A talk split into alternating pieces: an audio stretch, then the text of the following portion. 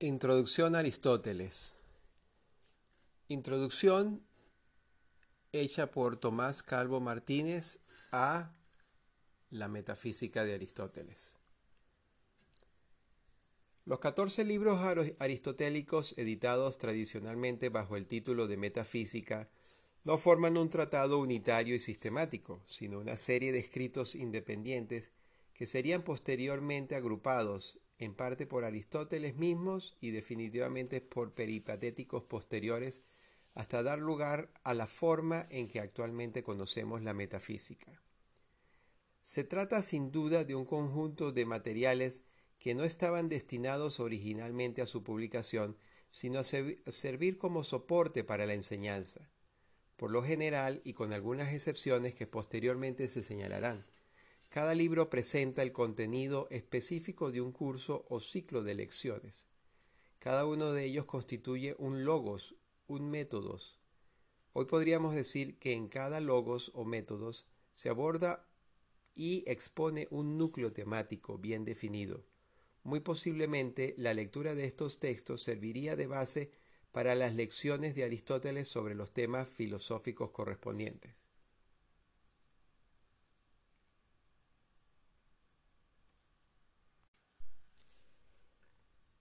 Supuesta la forma de composición que acabamos de describir, cualquier estudio crítico y sistemático de la metafísica de Aristóteles habrá de comenzar inevitablemente por el análisis del contenido y de la estructura de cada uno de los 14 libros que la componen, dejando a un lado minuciosas cuestiones de detalle, cuya discusión nos llevaría más allá de los límites y objetivos de esta introducción. Los distintos libros de la metafísica pueden ser descritos conforme a las indicaciones que a continuación se ofrecen. El libro 1 o alfa posee un carácter claramente introductorio.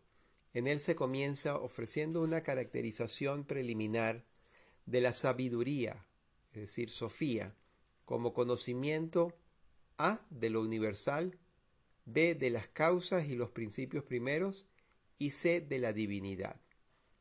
A continuación, y tras proponer brevemente su propia teoría de las cuatro causas, Aristóteles pasa a exponer y criticar las, las, doctrinas que los filósofos anteriores mantuvieron acerca de las causas, argumentando que todas ellas resultan insuficientes y que no son en realidad sino pasos sucesivos hacia el reconocimiento final de cuatro tipos de causas.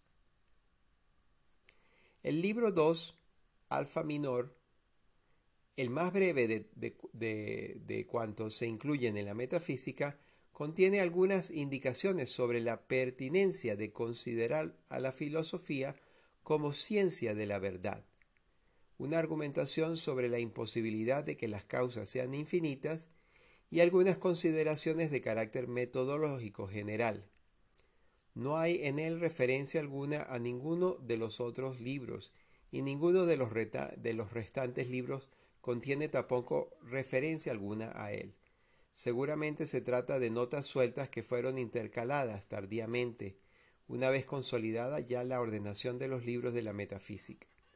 Así lo atestigua con claridad su propio título de Alfa Minor.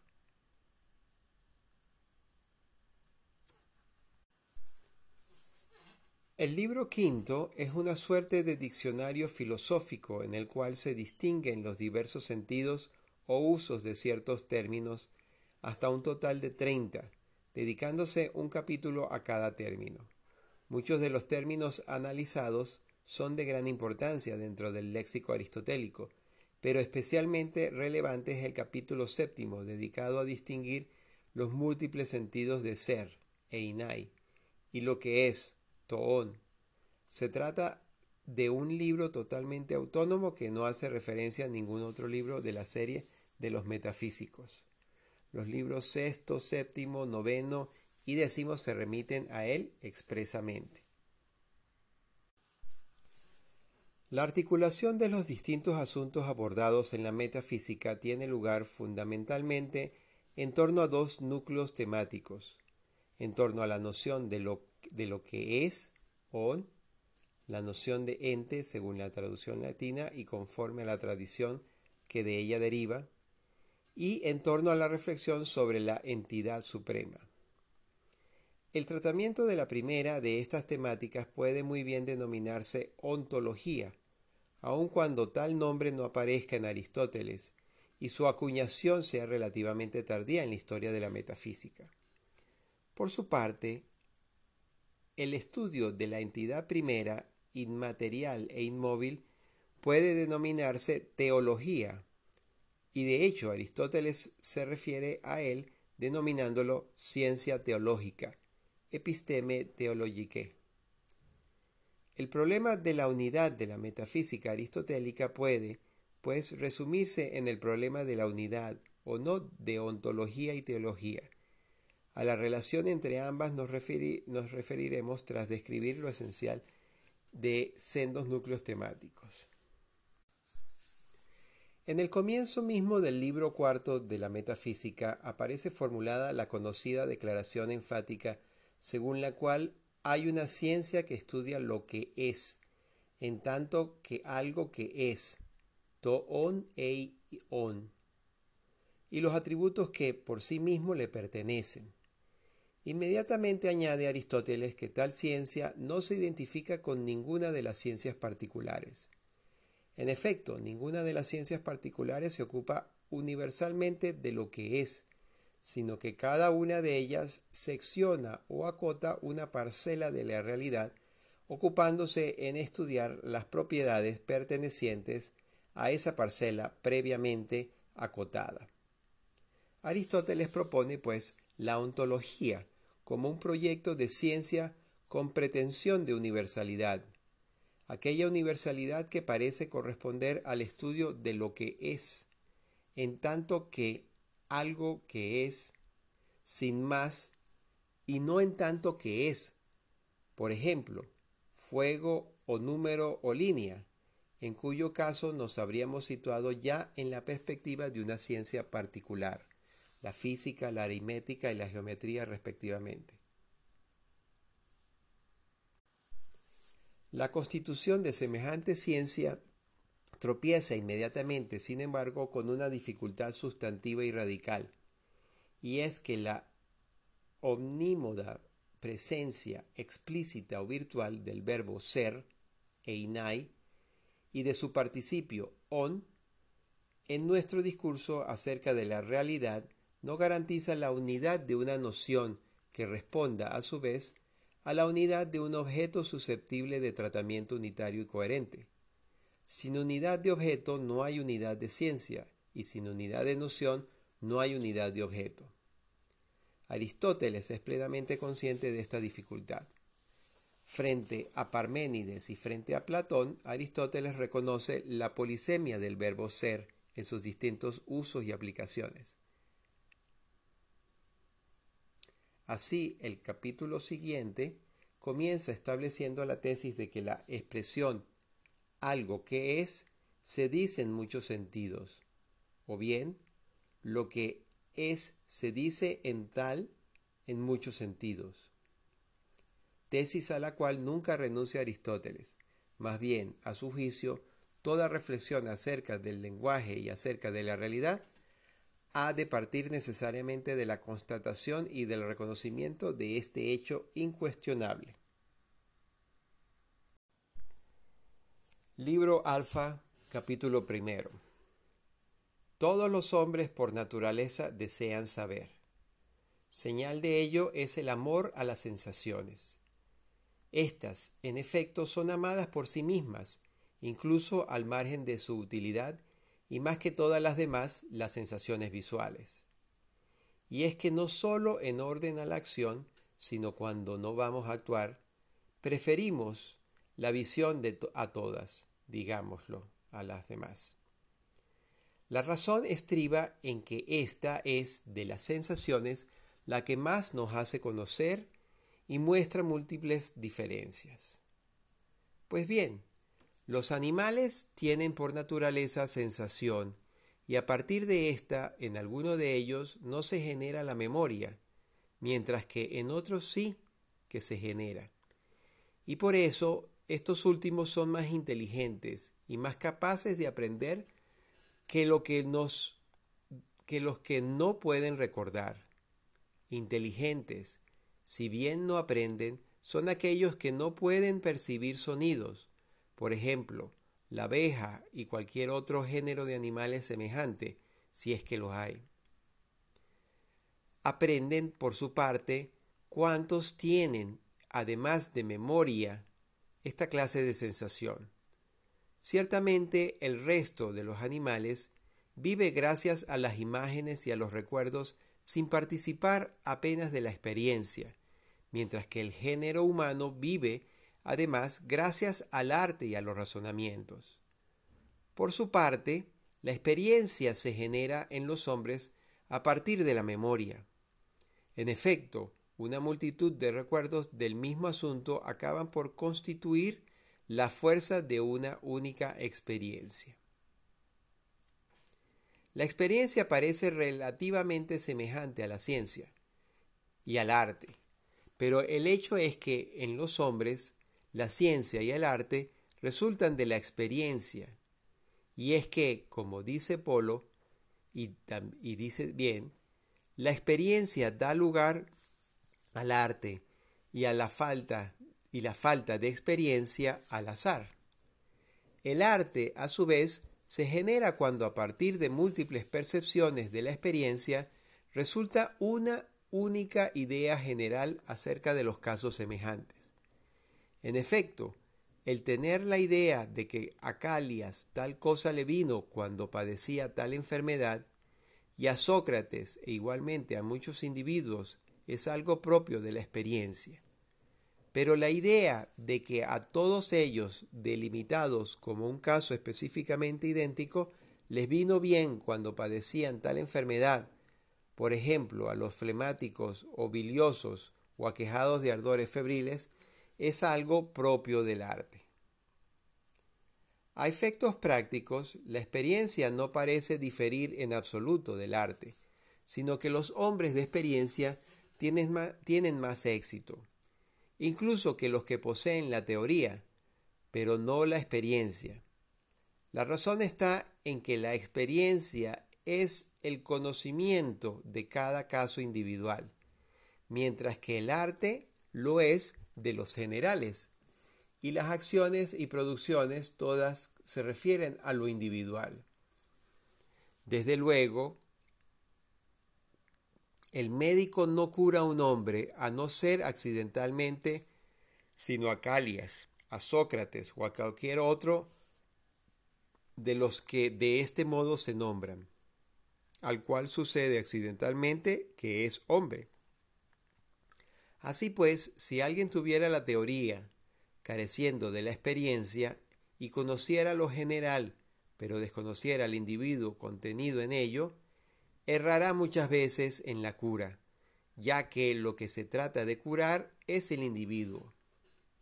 Pero no es menos cierto que pensamos que el saber y el conocer se dan más bien en el arte que en la experiencia, y tenemos por más sabios a los hombres de arte que a los de experiencia, como que la sabiduría acompaña a cada uno en mayor grado según, según el nivel de su saber. Y esto porque los unos saben la causa y los otros no. Efectivamente, los hombres de experiencia saben el hecho, pero no el por qué, mientras que los otros conocen el porqué, la causa. Por ello, en cada caso, consideramos que los que dirigen la obra son más dignos de estima y saben más y son más sabios que los obreros manuales, porque saben las causas de lo que se está haciendo. A los otros, por su parte, los consideramos como algunos seres inanimados que también hacen, pero hacen lo que hacen sin conocimiento, como por ejemplo quema el fuego. Si bien los seres inanimados hacen cosas tales por cierta disposición natural, mientras que los obreros manuales las hacen por hábito. Con que no se considera que aquellos son más sabios por su capacidad práctica, sino porque poseen la teoría y conocen las causas. En general, El ser capaz de enseñar, de enseñar, es una señal distintiva del que sabe frente al que no sabe, por lo cual pensamos que el arte es más ciencia que la experiencia. Los que poseen aquel son capaces, mientras que los otros no son capaces de, de enseñar. Además, no pensamos que ninguna de las sensaciones sea sabiduría, por más que éstas sean el modo de conocimiento por excelencia respecto de los casos individuales. Y es que no dicen el por qué acerca de nada. Por ejemplo, por qué el fuego es caliente, sino solamente que es caliente. Es pues verosímil que en un principio el que descubrió cualquier, cualquier arte, más allá de los conocimientos sensibles, comúnmente poseídos, fuera admirado por la humanidad, no sólo porque alguno de sus descubrimientos resultara útil, sino como hombre sabio que, que descollaba entre los demás, y que, una vez descubiertas múltiples artes, orientadas las unas a hacer frente a las necesidades y las otras a pasarlo bien, fueran siempre considerados más sabios estos últimos que aquellos, ya que sus ciencias no estaban orientadas a la utilidad. A partir de este momento, y listas ya todas las ciencias tales, se inventaron las que no se orientan al placer ni a la necesidad, primeramente en aquellos lugares en que los hombres gozaban de ocio. De ahí que las artes matemáticas se constituyeran por primera vez en Egipto, ya que allí la casta de, los sacerdotes gozaba de ocio. En la ética está dicho cuál es la diferencia entre el arte y la ciencia y los demás conocimientos del mismo género.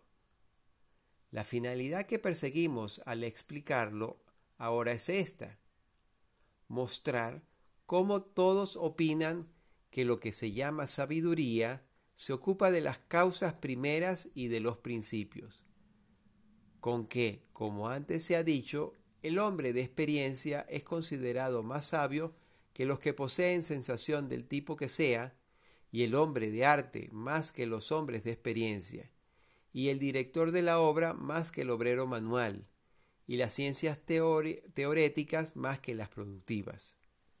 Es obvio, pues, que la sabiduría es ciencia acerca de ciertos principios y causas. Capítulo segundo. Puesto que andamos a la búsqueda de esta ciencia, habrá de investigarse acerca de qué causas y qué principios es ciencia la sabiduría. Y si se toman en consideración las ideas que tenemos acerca del sabio, es posible que a partir de ellas se aclare mayormente esto. En, primer lugar, solemos opinar que el sabio sabe todas las cosas en la medida de lo posible, sin tener desde luego ciencia de cada una de ellas en particular. Además, consideramos sabio aquel que es capaz de tener conocimiento de las cosas difíciles, las que no son fáciles de conocer para el hombre, en efecto, el conocimiento sensible es común a todos, y por tanto es fácil y nada tiene de sabiduría. Además, y respecto de todas las ciencias, que es más que es más sabio el que es más exacto en el conocimiento de las causas y más capaz de enseñarlas. Y que de las ciencias, aquella que se escoge por sí misma y por, y por amor al conocimiento es sabiduría en mayor grado que la que se escoge por sus efectos, y que la más dominante es sabiduría en mayor grado que la subordinada, que desde luego no corresponde al sabio recibir órdenes, sino darlas, ni obedecer a otro, sino a él quien es menos sabio. Tantas y tales son las ideas que tenemos acerca de la sabiduría y de los sabios. Pues bien, De ellas, el saberlo todo ha de darse necesariamente en quien posee en grado sumo la ciencia universal. Este, en efecto, conoce en cierto modo todas las cosas.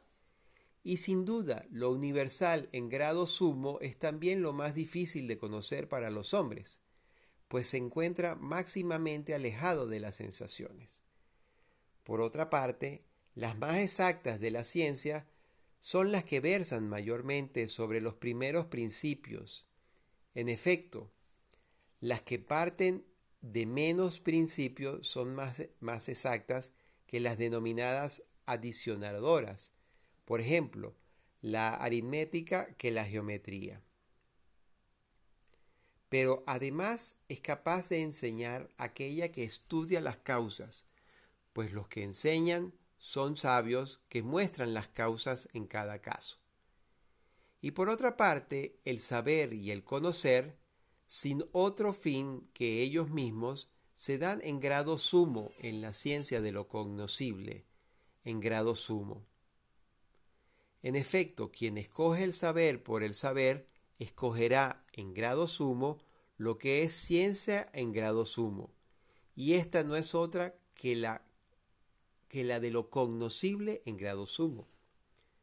Ahora bien, cognoscibles en grado sumo son los primeros principios y las causas, pues por estos y a partir de estos se conoce lo demás, pero no ellos por medio de lo que está debajo de ellos. Y la más dominante de las ciencias y más dominantes que la sabiduría que la subordinada es la que conoce aquello para lo cual ha de hacerse cada cosa en particular. Esto es, el bien de cada cosa en particular y en general, el bien supremo de la, de la naturaleza en su totalidad. Así pues, por todo lo dicho, el hombre en cuestión corresponde a la misma ciencia. Este, en efecto, ha de estudiar los primeros principios y causas, y desde luego el bien y aquello para lo cual son una de las causas. Que no es una ciencia productiva resulta evidente, ya desde los primeros que filosofaron.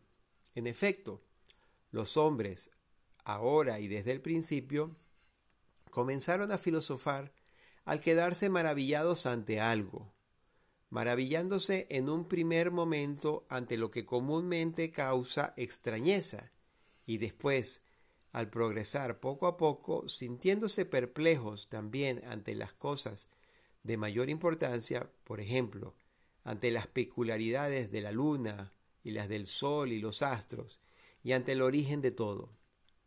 Ahora bien, el que se siente perplejo y maravillado reconoce que no sabe, de ahí que el amante del mito sea a su modo amante de la, de la sabiduría. Y es que el mito se compone de maravillas. Así pues, si filosofaron de, por huir de la ignorancia, es obvio que perseguían el saber por afán de conocimiento y no por utilidad alguna. Por otra parte, así lo atestigua el modo en que sucedió.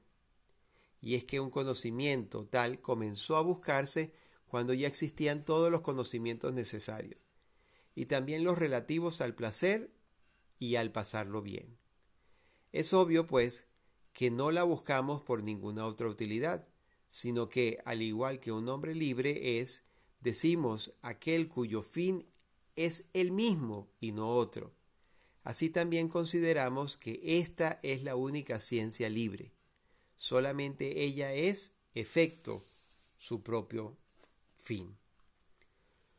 Por ello, cabría considerar con razón que el poseerla no es algo propio del hombre, ya que la naturaleza humana es esclava en muchos aspectos, de modo que, según Simónides, solo un Dios tendría tal privilegio.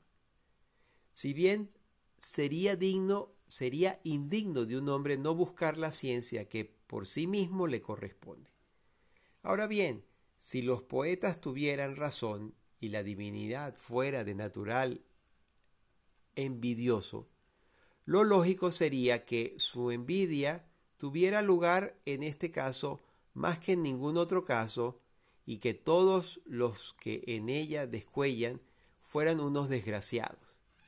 pero ni la divinidad puede ser envidiosa, sino que, como dice el refrán, los poetas dicen muchas mentiras.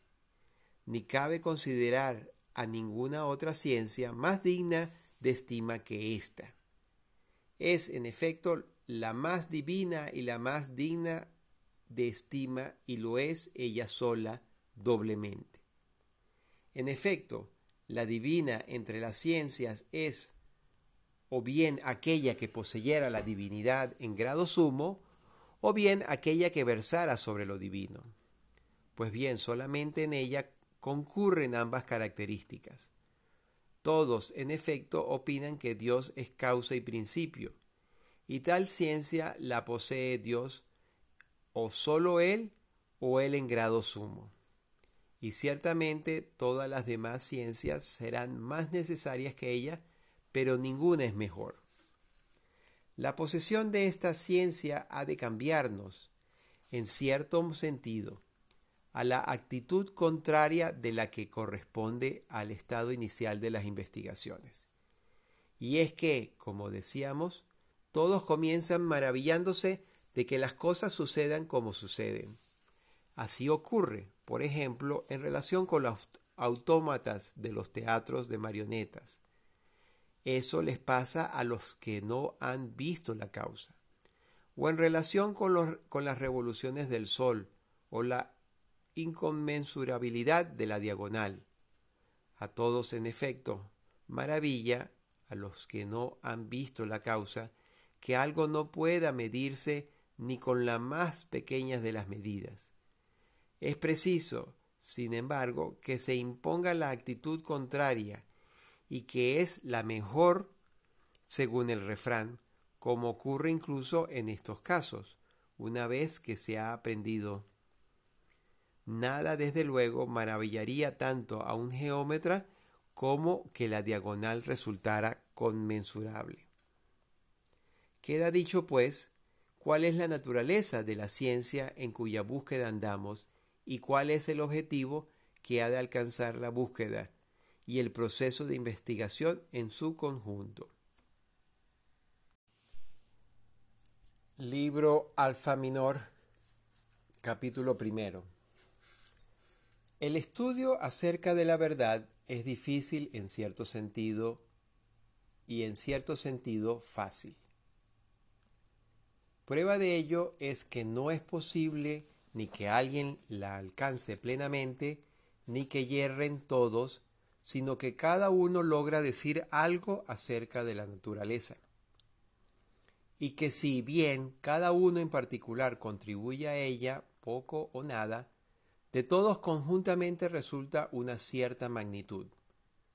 Con que si nos hallamos realmente al respecto, como decimos, con la con el refrán, ¿quién no atinaría disparando a una puerta? En este sentido, la verdad es fácil, pero el hecho de alcanzarla en su conjunto, sin ser capaces de alcanzar una parte de ella, pone de manifiesto la dificultad de la misma. Y posiblemente, puesto que la dificultad es de dos tipos, la causa de esta no está en las, cosas, en las cosas, sino en nosotros mismos. En efecto, como los ojos del murciélago respecto de la luz del día, así se comporta el entendimiento de nuestra alma respecto de las cosas que, por naturaleza, son las más evidentes de todas. Por otra parte, es justo estar agradecidos no solamente a aquellos cuyas opiniones uno está dispuesto a compartir, sino también aquellos que han hablado más superficialmente. Estos también, desde luego, contribuyeron en algo, puesto que ejercitaron nuestra capacidad intelectual. En efecto, si no hubiera existido Timoteo, careceríamos de muchas melodías, y si no hubiese existido Frinis, Timoteo no habría surgido. Y del mismo modo ocurre con los que han hablado acerca de la verdad. De unos hemos recibido ciertas opiniones y otros fueron causa de que surgieran aquellos. Por lo demás, es correcto que la filosofía se denomine ciencia de la verdad. En efecto, el fin de la ciencia teorética es la verdad, mientras el de la práctica es la obra. Y los prácticos, si bien tienen en cuenta cómo son las cosas, no consideran lo eterno que hay en éstas, sino aspectos relativos y referidos a la ocasión presente. Por otra parte, no conocemos la verdad si no conocemos la causa. Ahora bien, aquello en virtud de lo cual algo se da unívocamente en otras cosas, posee ese algo en grado sumo en comparación con ellas. Por ejemplo, el fuego es caliente en grado sumo, pues él es la causa del calor en las demás causas, en las demás cosas. Por consiguiente, verdadera es en grado sumo la causa de que se vean verdaderas las cosas posteriores a ella. Y de ahí que necesariamente son eternamente verdaderos en grado sumo los principios de las cosas que eternamente son. En efecto, tales principios no son verdaderos a veces, ni hay causa alguna de su ser, más bien ellos son causa del ser de las demás cosas. Por consiguiente, cada cosa posee algo de verdad cuanto posee de ser. Capítulo segundo. Es evidente que hay algún principio y que las causas de las cosas que son no pueden ser infinitas ni en serie ni en cuanto a sus especies. En efecto, no es posible en cuanto a la materia que esto provenga de esto, y así al infinito, por ejemplo, la carne proviene de la tierra, la tierra del aire, el aire del fuego, y así sin fin. Ni tampoco en cuanto a aquello de donde proviene el principio del movimiento. Por ejemplo, el hombre es movido por el aire, este por el sol, el sol por la discordia, sin que éste proceso tenga término alguno. Igualmente tampoco es posible un proceso infinito en el caso de aquello para lo cual el, el, pasear es para estar sano, esto para ser feliz, la felicidad para otra cosa.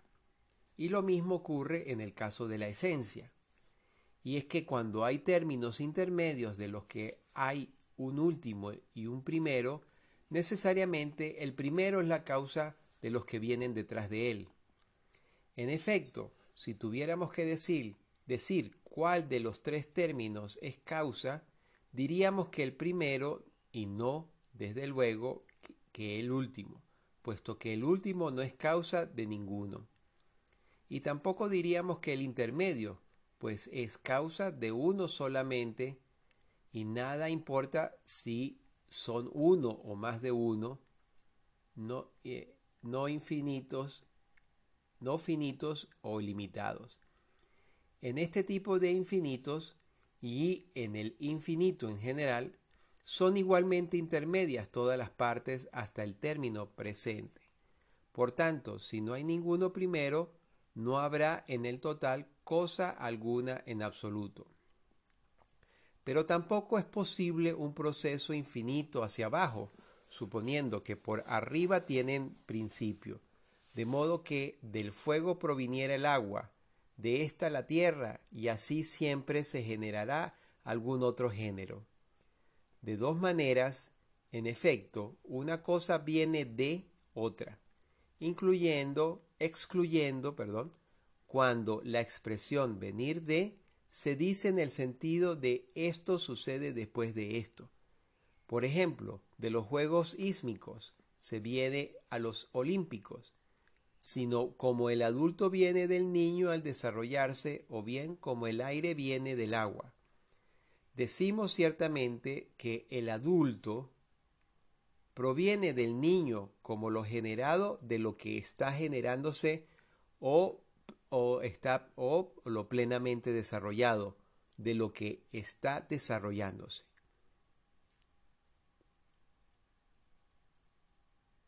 Pues siempre hay un estado intermedio. Así el generarse se halla entre el ser y el no ser, y del mismo modo lo que está generando se halla entre lo que es y lo que no es. En efecto, el que aprende se está haciendo sabio, y esto es lo que quiere decir que del que aprende proviene el sabio. De, otra, de la otra manera, algo proviene de algo, como el agua del aire, cuando uno de los dos términos se destruye. Y de ahí que en el primer caso los términos no se invierten entre sí. Un niño no proviene de un adulto. En efecto, a partir del proceso de generación no se genera aquello que está generándose, sino aquello que existe después del proceso de generación. Así el día proviene del alba, puesto que viene tras él, pero por, por lo mismo el alba no proviene del día. En el segundo caso, por el contrario, los términos se invierten entre sí. En uno y otro caso, sin embargo, es imposible un proceso infinito.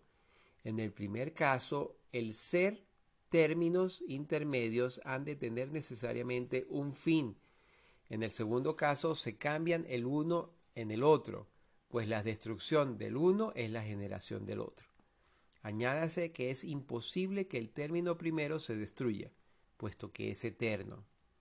En cierto, en efecto, no siendo infinito hacia arriba el proceso de generación, es necesario que no sea eterno el término primero de cuya destrucción se ha generado algo. Además, aquello para lo cual es fin y tal condición tiene lo que no es para otra cosa, sino las demás cosas para ello, de modo que si hay algún fin último, no existirá proceso infinito, y si no lo hay, no existirá aquello para lo cual. Lo que establecen un proceso infinito no se dan cuenta. Sin embargo, lo que suprimen, sin embargo, de que suprimen la naturaleza del bien, Nadie desde luego se pondría a hacer nada si no fuera a llegar a un término. Ni habría tampoco entendimiento en las cosas que son. En efecto, el que posee entendimiento actúa siempre para algo, y esto constituye un límite, pues el fin es límite. Pero tampoco es posible reducir la esencia a otra definición cada vez más amplia en su enunciado. En efecto, la definición primera lo es en, mayor grado y la más alejada no lo es y si la primera no es definición de la esencia, tampoco es la siguiente. Además, los que así hablan suprimen la ciencia, ya que no es posible saber antes de alcanzar lo que ya no es divisible. Y no es posible conocer cómo sería posible pensar, en efecto, lo que es infinito en este sentido, no es lo mismo, desde luego, que con la línea. Si bien ésta es divisible sin parar, no es posible pensarla. Sin embargo, a no ser que uno se detenga, de ahí que no se pueden contar los segmentos si se procede, si se procede dividiéndola al infinito. Pero la materia incluso ha de pensarse necesariamente en algo que esté en movimiento, y nada infinito puede existir, pues en caso contrario la esencia de lo infinito no es infinita. Por otra parte, si las especies de las causas fueran infinitas, tampoco en este caso sería posible conocer. En efecto, pensamos que sabemos cuando tenemos conocimientos de las causas, pero lo infinito por adición no puede recorrerse en un tiempo finito. Capítulo tercero. El éxito de las lecciones depende de los hábitos del auditor.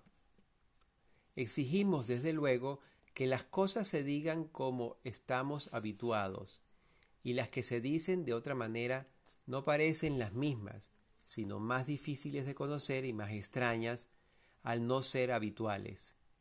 Y es que lo habitual, en efecto, es más fácilmente cognoscible, y cuanta fuerza tiene lo habitual, lo posee de manifiesto. A su vez, las leyes en estas, lo fantástico e infantil tiene más fuerza. A causa de la costumbre que el conocimiento acerca de ellas. Los hay que no aceptan los que se dice a no ser que uno hable con lenguaje matemático, otros a no ser que se pongan ejemplos, y otros, en fin, exigen que se introduzca el testimonio de algún poeta, y unos quieren que en todos los casos se hable con rigor, mientras que a otros les, les fastidia el rigor, ya sea por incapacidad para captar el conjunto, ya sea por causa de la minuciosidad. La exactitud, en efecto, comporta una cierta minuciosidad, y de ahí que algunos la consideren mezquina, tanto en el caso de los, de los contratos como en el de los razonamientos. Por ello hay que instruirse acerca de qué tipo de demostración corresponde en cada caso, como es imposible pretender hallar a la vez la ciencia y el método de la ciencia. No es fácil, sin embargo, aprender ni lo uno ni lo, otro, y por lo demás, no ha de exigirse el rigor matemático al tratar todas las cosas, sino al tratar de aquellas que no tienen materia. Por eso el método matemático no es propio de la física, pues seguramente toda naturaleza tiene materia. Por tanto, ha de examinarse primero qué es la naturaleza. Así, además, se pondrá de manifiesto de qué se ocupa la física, y si el estudiar las causas y los principios pertenece a una ciencia o más de una.